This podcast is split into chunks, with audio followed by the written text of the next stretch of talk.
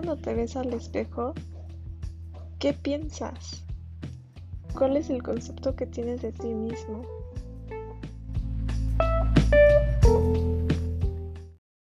No, para empezar tengo que aclarar que yo me encuentro en una etapa, pues que es la adolescencia, ¿no? Donde no tengo claro y tengo de hecho muy distorsionada mi imagen de quién soy yo, mi concepto.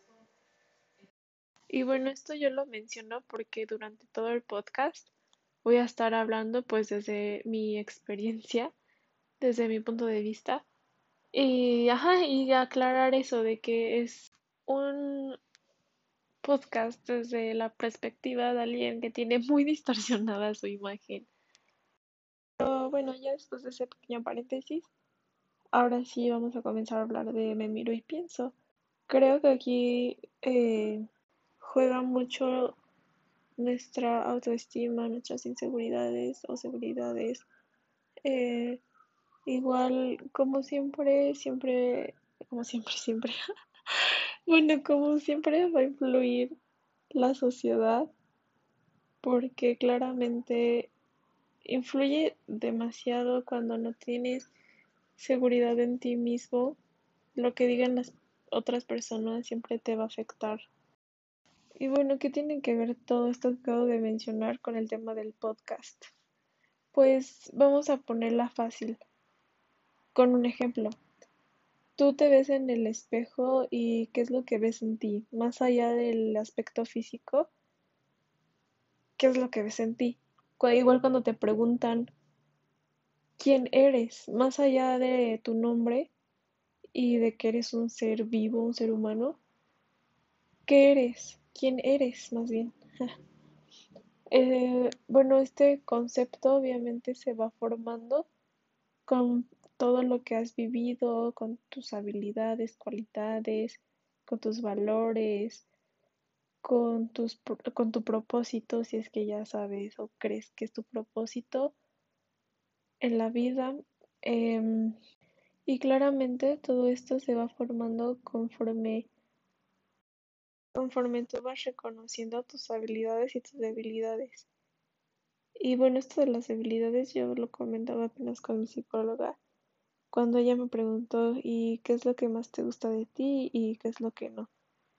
Y bueno, a mí no me sorprendió que yo le contestara de que tenía más cosas que no me gustaban que cosas que sí me gustaban. Y bueno, dentro de estas cosas abarqué pues todo, ¿no? De valores, de mis actitudes, de mis emociones, de cómo las expreso, de mi comportamiento social, obviamente mi aspecto físico. Entonces, ella me decía que tiene que haber un equilibrio entre estas dos cosas.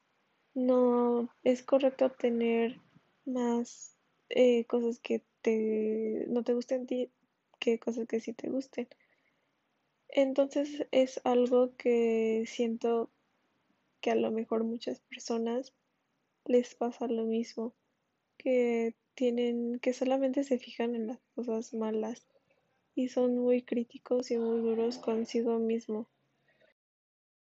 Yo comento esto porque así es como yo construí lo que yo pienso de mí y yo decía al principio del podcast que es una imagen muy distorsionada. Y claro que lo es porque me costó muchísimo trabajo empezar a decir a mi psicóloga todo eso.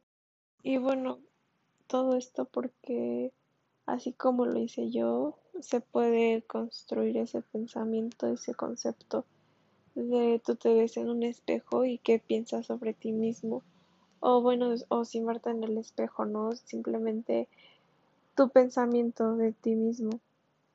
Y también este mencionaba lo de que algunas personas son muy críticas y duras consigo mismas.